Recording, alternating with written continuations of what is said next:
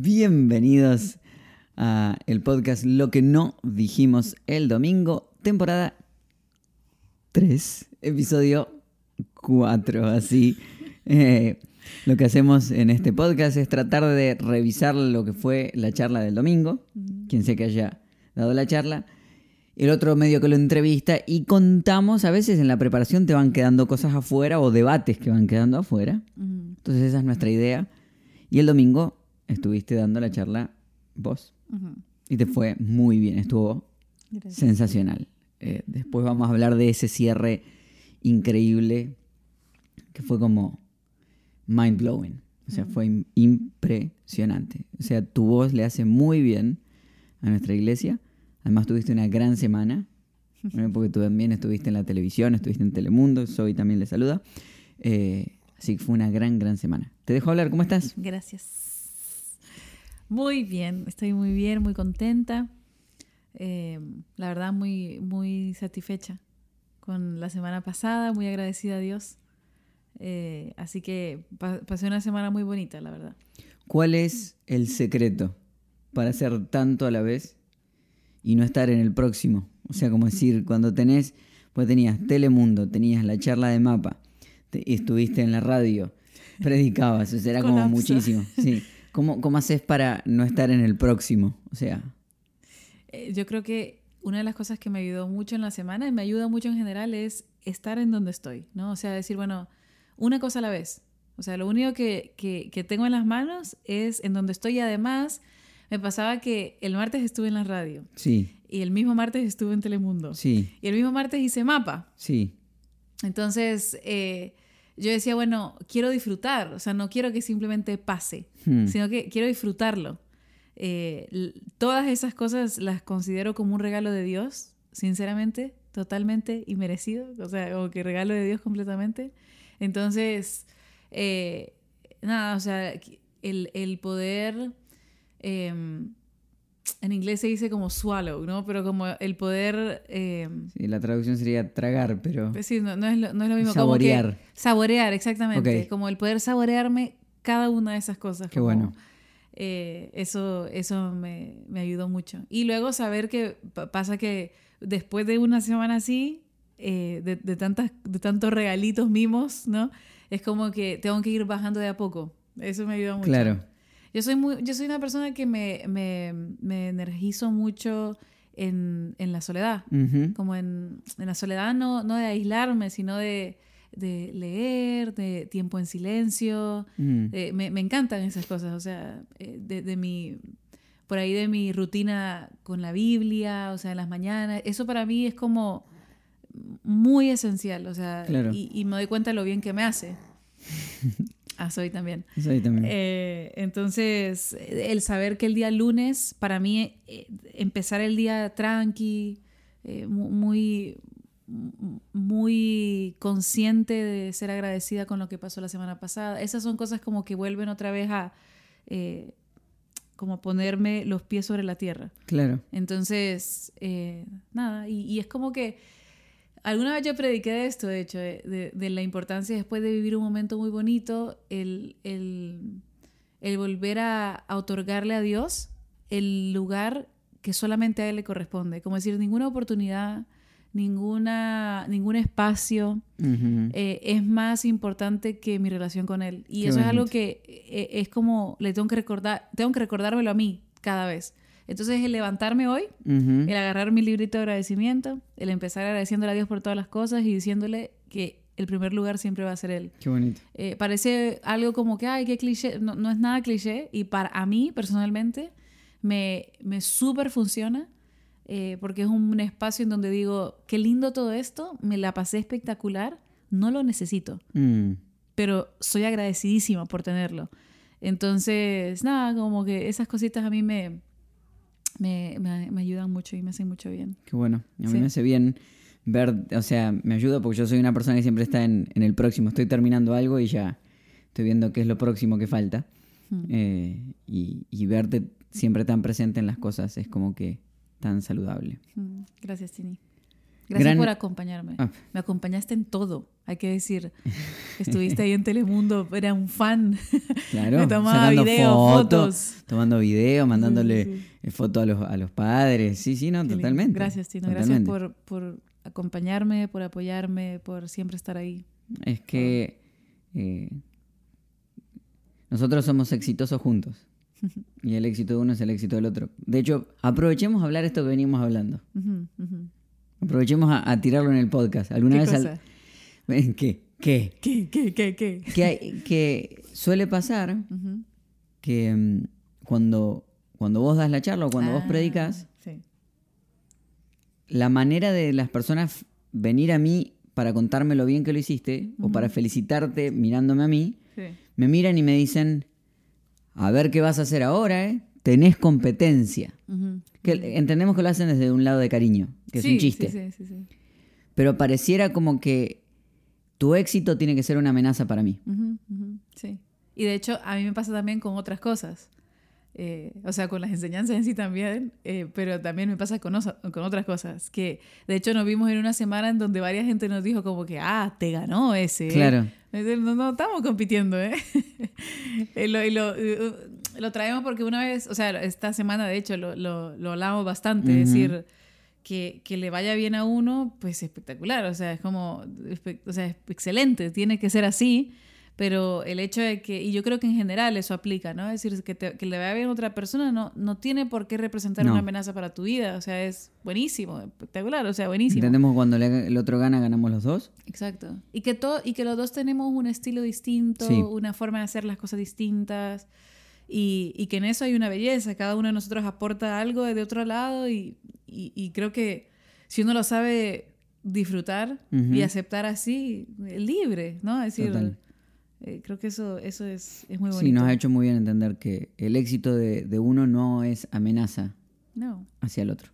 No, no, no, y que estamos, no solamente eso, sino que eh, creo que es algo tan lindo de, de saber a, apoyar a la otra persona y darle su espacio de claro. esto, esto, esto sos vos, o sea, dale, brilla. Me explico cómo decir, estoy aquí, te aplaudo. Sí, no, y no necesito que me menciones o que, o sea, es, es el, el, uno está diciendo, bueno, el otro está brillando el otro le toca brillar. Sí, y, y, yo, y entonces decir, bueno, uno, uno brilla y a mí me toca tomarte fotos y después va a pasar al revés y, creo que no hay nada más lindo que, que eso en cualquier relación, o sea, en el matrimonio y, y, también a nosotros nos pasa que hacemos cosas que son similares por momentos, ¿no?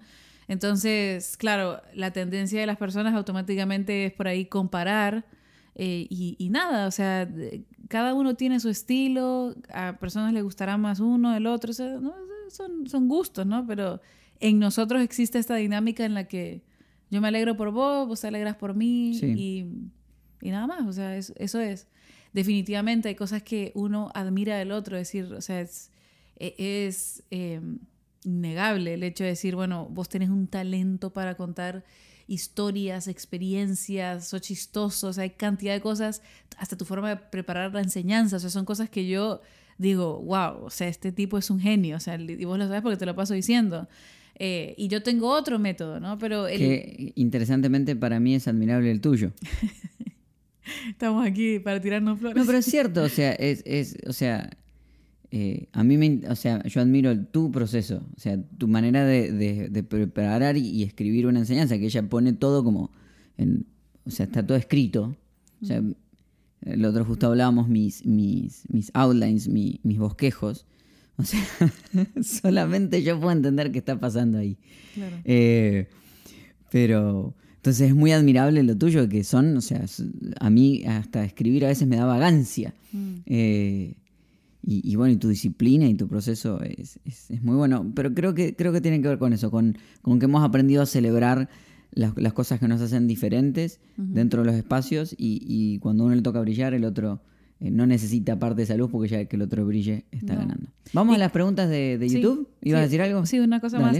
Que creo que esa también es, es la, la cultura de, de, casa en general. Porque es verdad. se van a dar cuenta que el estilo de Lili, mi suegra, por ejemplo, es muy distinto al nuestro. El estilo de Gonza es muy distinto al nuestro. El estilo de, de Gerson. De todas las personas que han pasado eh, y han predicado por casa. O sea, y, creo que en eso uno encuentra la belleza porque yo creo que todos tenemos, e, es un poco como los evangelios, ¿no? Es decir, cada uno tiene su propia eh, aproximación hacia un tema. Correcto. Y, y, la persona importa, la persona que está hablando importa, porque vamos a hablar de un mismo tópico y le vamos a dar un punto de vista distinto y creo que en eso hay una riqueza impresionante porque si no fuese así, entonces, ¿para qué, qué sé yo, existen cuatro perspectivas distintas en la Biblia? Como que, es que no hay nada más precioso que, que, la personalidad exista y que se pueda ver y que tenemos valores que nos unifican en la manera de, de compartir algo en casa, pero, pero después los estilos cada uno. Y después, no solamente en eso, o sea, después hay, muchas otras cosas como eh, Gonzalo, que es nuestro director creativo, no hay un tipo más visual y sus ojos vuelan, a la diferencia de todos los demás. Hmm. Eh, entonces, él en eso brilla y a mí me encanta que él brille. Gerson, que vamos a hablar de su, de su habilidad musical. Es un tipo que vos hablas con, con Gerson y hay música de fondo y él no te está escuchando. No. Y, o, si te está escuchando, hay una parte de su cuerpo que se está moviendo al ritmo de la música que esté sonando en cualquier parte. Es todo el tiempo así. Entonces, y cada uno, y así puedo seguir nombrando gente del equipo, que, todos tienen como una habilidad en particular y, eso hace que todo, todo brille al final eh, por la individualidad que cada uno tiene, ¿no? Y, que ninguno es amenaza al otro. Pero hay algo que hemos aprendido eh, y una vez lo, lo dijimos, que salió como una frase eh, de una enseñanza que decir, nosotros tenemos estrellas en casa. Nosotros hemos aprendido de que nadie va a venir y va a valorar más a la persona que yo tengo al lado que yo. O sea, nadie va a venir a decir, uy, qué bien eh, eh, predica Marce. Más de lo que yo lo voy a decir. Yo voy a ser el, que lo diga más fuerte. Nadie va a valorar más a Gonzalo, nadie más va a valorar más a Gerson, nadie va a valorar más a, Moni, nadie va a valorar más a Marcel, a yo y a gente que estoy nombrando todo el tiempo, que lo que yo los valoro. O sea, yo quiero ser el que sea eh, que tenga la voz más en alto. Y nos hemos ido. Son 12 minutos de podcast. Buenísimo. Tenemos bolas, mi amor, dale. Eh, preguntas que llegaron por eh, YouTube que nos fueron preguntas que nos fueron dejando en El que escuchó hasta este momento, ¿qué tiene que decir? Em, estrellas en casa. ¿Quién es tu estrella? O que nos cuente quién es su estrella en casa. Em, no, de nuestra casa, sino de su casa. ¿Me explico? Exacto. Sí, ok. Ok, hay una. Sí, sí, sí. Hay Pongan estrellas. Estrellas, sí. Listo. Hay una persona que dice: eh, ¿Dónde compraste tus preguntas? ¿Dónde, compraste las preguntas? las compramos en la casa de Freud en Londres. No son las preguntas de Freud, sino que fuimos a la casa de Freud y aquí estaban estas preguntas que dice, decía como personas que. Eh, preguntas que generan conversaciones y las compramos y re funcionan, pero seguramente las venden en Amazon en cualquier lugar. Sí, sí. Ok. Eh, luego nos dicen ¿Quién tuvo la idea de ponerle Zoe a su perrita? Eh, el nombre Zoe a mí me encantaba, pues significa vida. No significa vida, significa la plenitud de la vida. Y yo quería que cuando tuviéramos una hija le pusiéramos Zoe. Como todavía la hija no llegó, y llegó Zoe, fue nuestra primera hija, y ahí Marce me miró y me dijo, ¿puedo usar el nombre? Y dije, ok. Muy bien. Em, voy a hacer dos. Una es eh, que alguien me preguntó por qué soy vegetariana. soy vegetariana porque no me Soy vegetariana porque no me gusta la carne, no me gusta la carne, no me gusta el pollo, nunca me gusta, es una cuestión de gusto. Ahora sí pienso en los animales eh, y, creo que la convicción se ha hecho mucho más fuerte, pero en realidad comenzó porque no me gusta la carne, la textura, me genera como... Entonces no me gusta. Y hay otra persona que, Marta, eh, Marta. Marta nos pregunta cómo empezar un devocional. Empezando. Muy bien. Sí. en la aplicación de casa tenemos uno muy bueno que hicimos, eh, que seguramente dejaremos el link para bajarte el app en la descripción de este video. Eh, hay uno muy bueno que fue de 21 días de sanidad. Si no lo hiciste, tiene oraciones guiadas, tiene eh, cómo hacer un, devocional, es muy bueno. Y si no, la aplicación de la Biblia tiene cantidad de planes bíblicos que son uno mejor que el otro.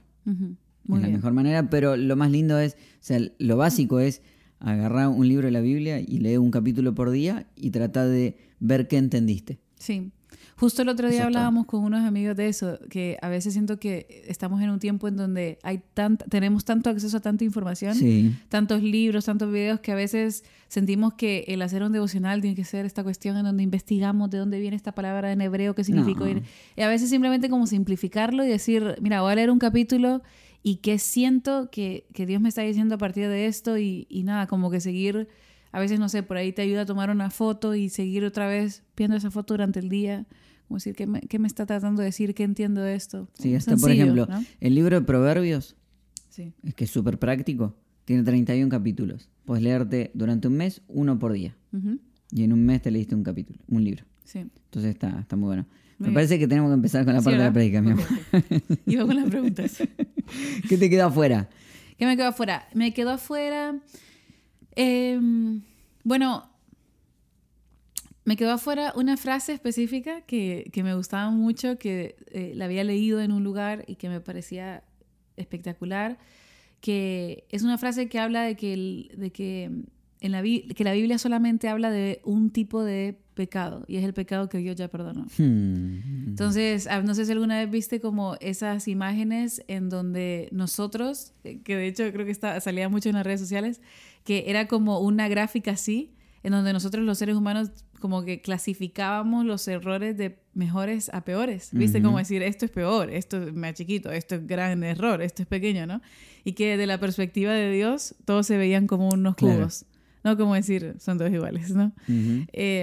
Entonces, nada, a, mí me, me, abre mucho la cabeza el pensar que Dios no clasifica nuestros errores, porque siento que dentro de ese contexto, em, todos en algún momento hemos eh, interrumpido con la paz, precisamente, ¿no? que era ese el significado del, pecado que, yo hablaba, que, había leído de un autor.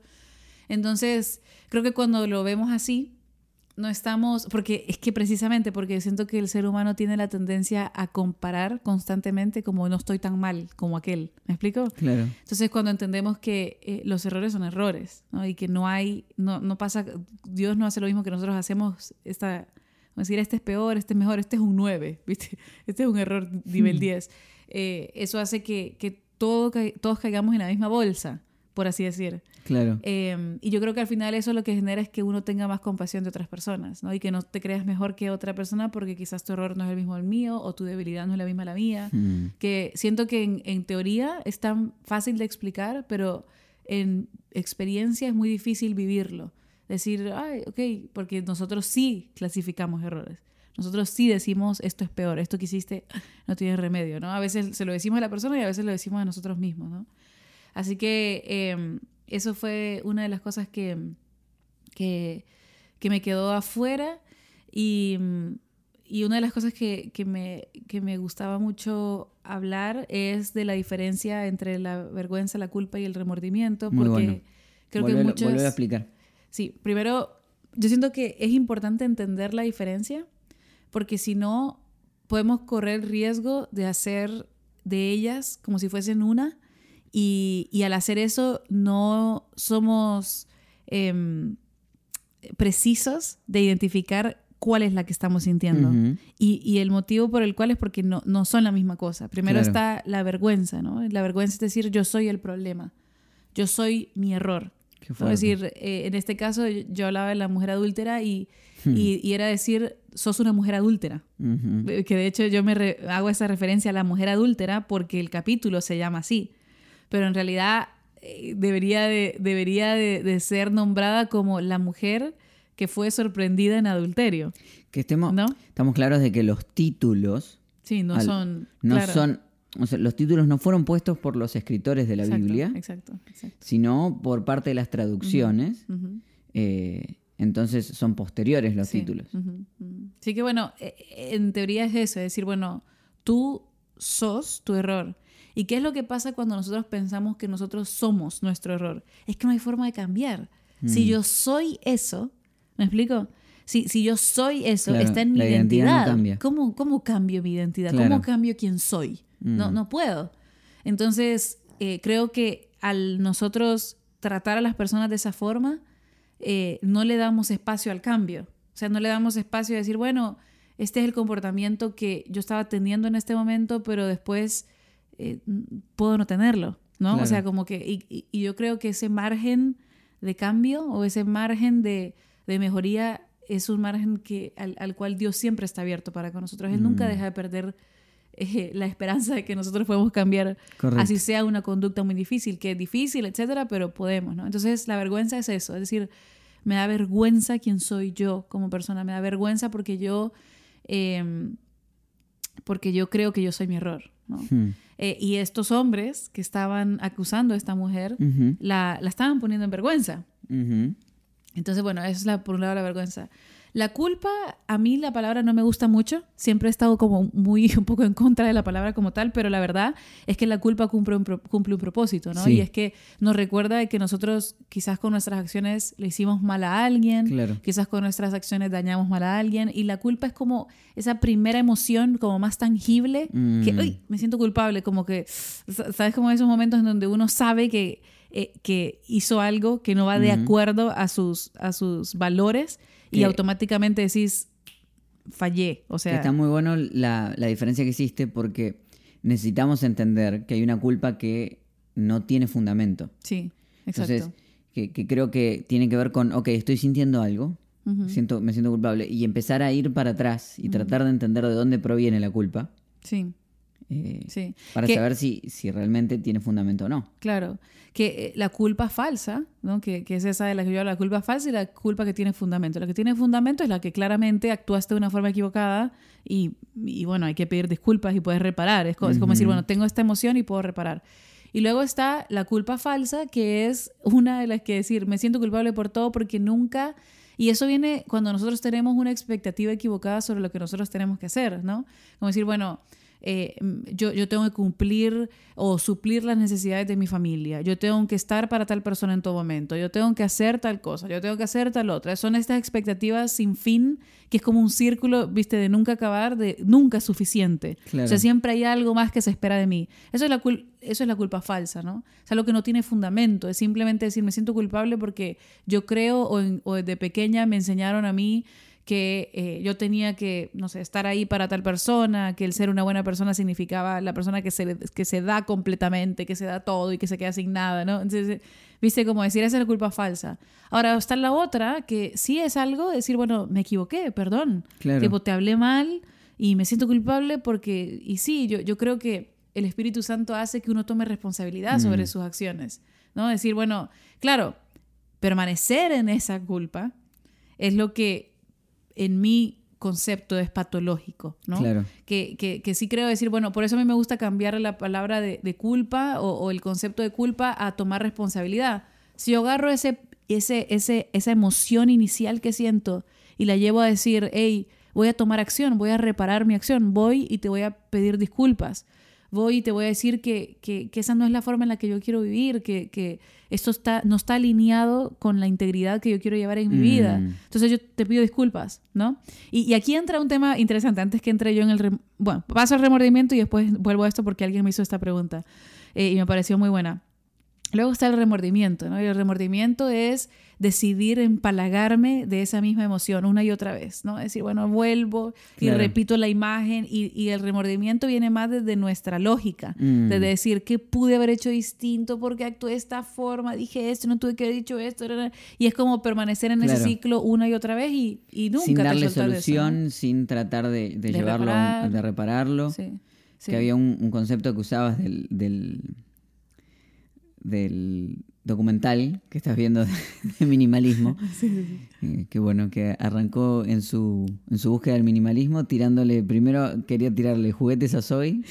Yo le dije, el minimalismo aplicarlo para vos, no para los demás. Sí, pero ¿sabes qué? Aquí vamos a... Vamos a... Ese es un tema del cual vamos a hablar por vos. O sea, minimalizarte a todo. Me voy a deshacer de todo. Aquí donde ustedes ven, vamos a estar nosotros sentados en el piso la próxima vez.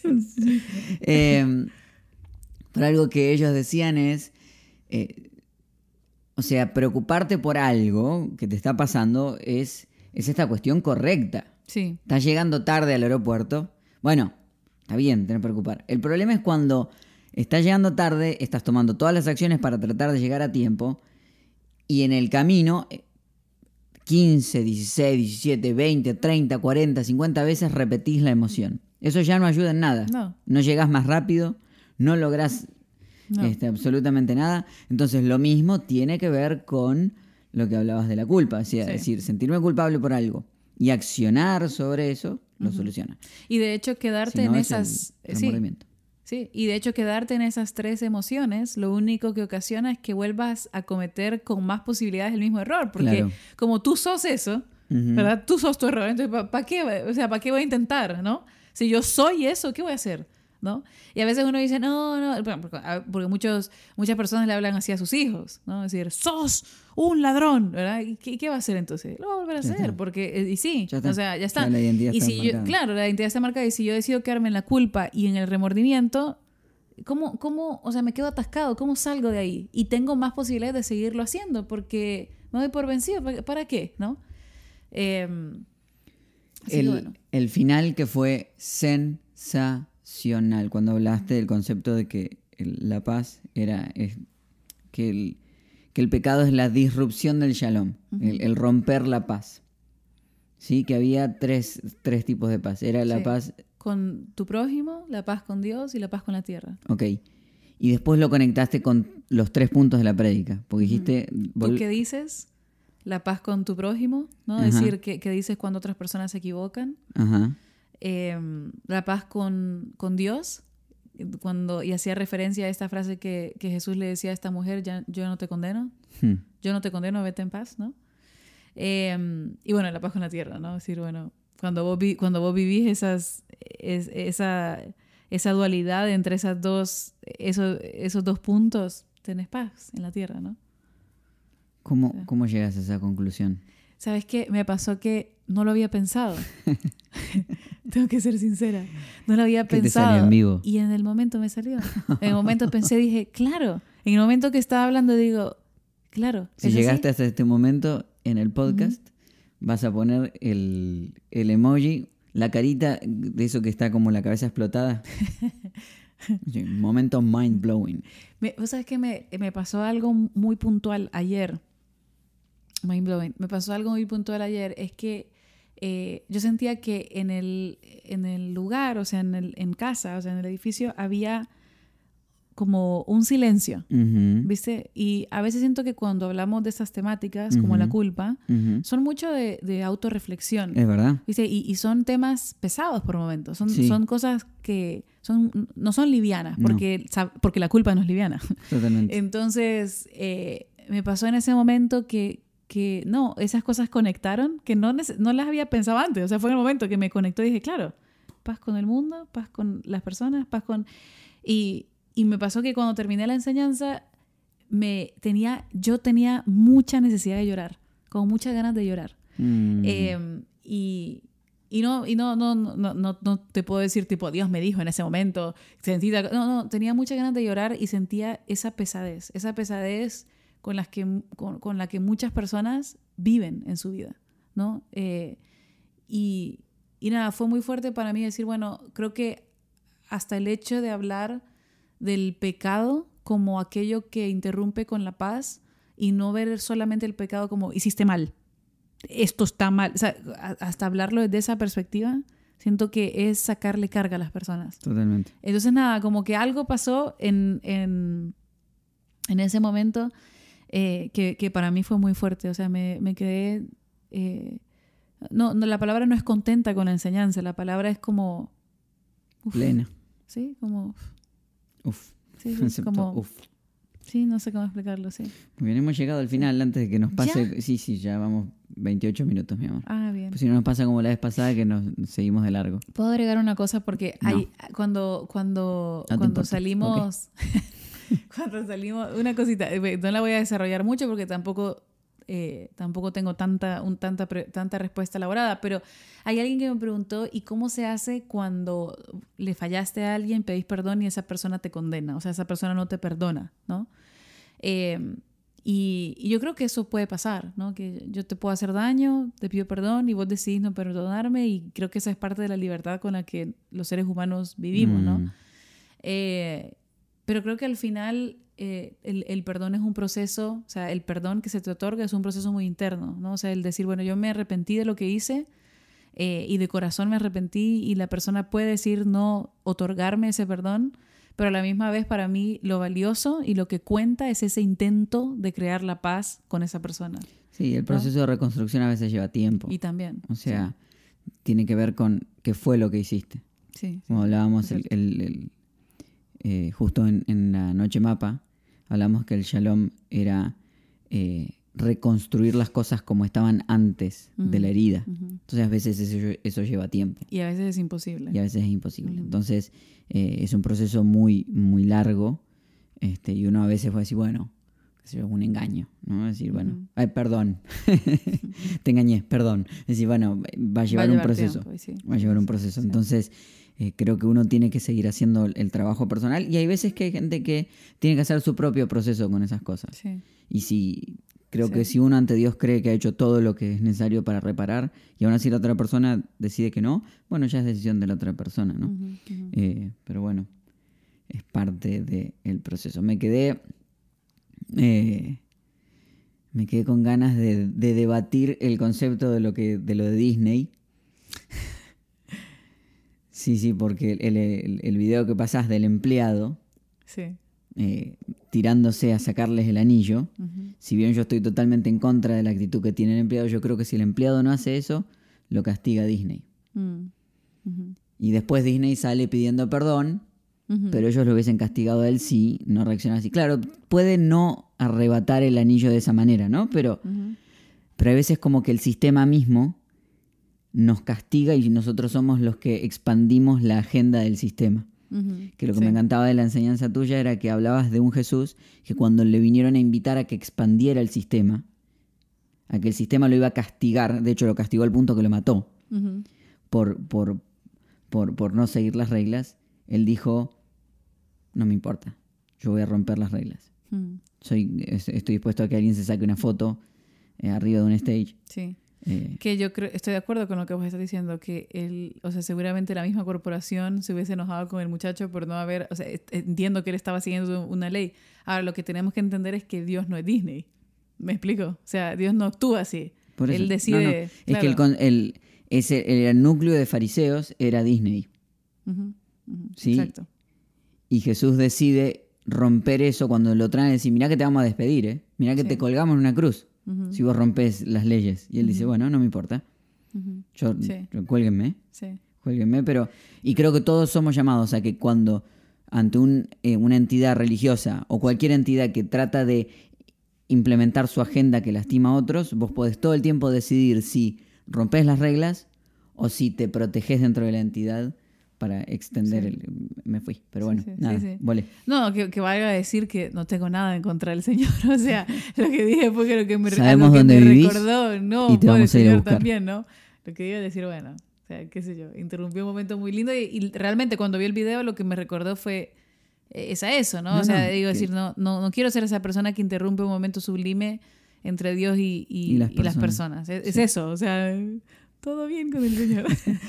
Bueno, este domingo que viene eh, será la anteúltima de Dios no está enojado, porque la última la va a cerrar nuestro amigo Carlos Fraija de Living, que va a estar hablando de que. Dios quiere que te vaya bien. Mm, Él nos va a estar hablando de un concepto de suerte divina que ellos eh, manejan en Living, que a mí me encanta y que él nos va a estar contando.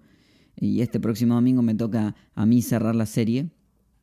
Estoy ahí, estoy entre dos o tres temas. Uno que tengo dando vuelta es que Dios se ríe. Eh, Quiero hablar de las, los momen- las cosas que le causan gracia a Dios. Me parece que... eh, y quiero hablar de, de un Dios con el que podemos hablar también.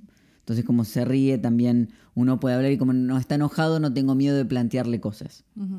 Entonces, ahí un poco entrar en, esta, en este concepto de que a veces podemos enojarnos con Dios, pelearlo un poco, eh, debatir un poquito. Porque como no está enojado, cuando alguien no está enojado le podés hablar. Porque no tenés miedo de que pierda su amor al plantear algo en lo que él no esté de acuerdo. Mm, Entonces, para, en, en casa esto es tan clave, porque vemos a Dios como alguien que no está enojado, entonces le planteamos cosas, nos enojamos, Sí. lo peleamos un poco, lo picamos un poquito, y, y- y son conversaciones que a mí me encanta que van pasando todo el tiempo. Sí. Hay, hay gente que me dice, me dice, hoy me enojé con Dios, y ya es parte de nuestro, de nuestro vocabulario. Como, sí, y que creo que es, es, es lo lindo de, de vuelta de lo mismo que hablábamos, ¿no? De perspectiva. Nosotros des- decidimos verlo hacia Dios. Ahora, Claro, yo, yo sí creo que, que hay algo, ¿no? Decir, bueno, esta es nuestra forma, ¿verdad? Pero no es la forma, o sea, no es, que- No. es la verdad absoluta.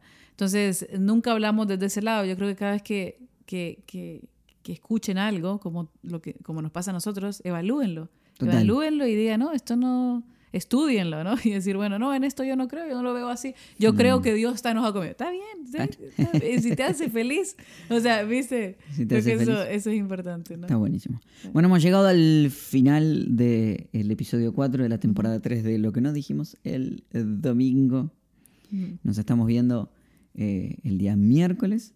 Tenemos, como siempre, nuestra experiencia y Gonza va a estar predicando y dijo que va a estar hablando de... Dice que le robaste algo de la enseñanza eh, y el domingo estoy yo y después, bueno, así va avanzando. Eso sí es que nos estás viendo con respecto a cómo va. ¿Quién dice? Anda a saber dónde no estás. Si llegaste hasta este momento... Sí, ¿qué? ¿Qué pongo? Tienen que, tienen que poner... Eh, ¿Qué cenaste? ¿Qué, ¿Qué era? Pizza. No, bueno, pero no era una pizza, pizza. Pizza, pizza. No, que ponga Era una pizza, de dieta. Pizza saludable. pizza saludable. No. Ay, Dios si llegaron a este, si llegaron a este momento, pongan Coldplay. Coldplay. Porque mañana vamos al concierto. Mañana vamos al concierto de Coldplay. sí. Coldplay. Coldplay. Coldplay. Sí. Toca frío. Canta frío. okay. Coldplay. nos estamos viendo. Chao, chao. Chao.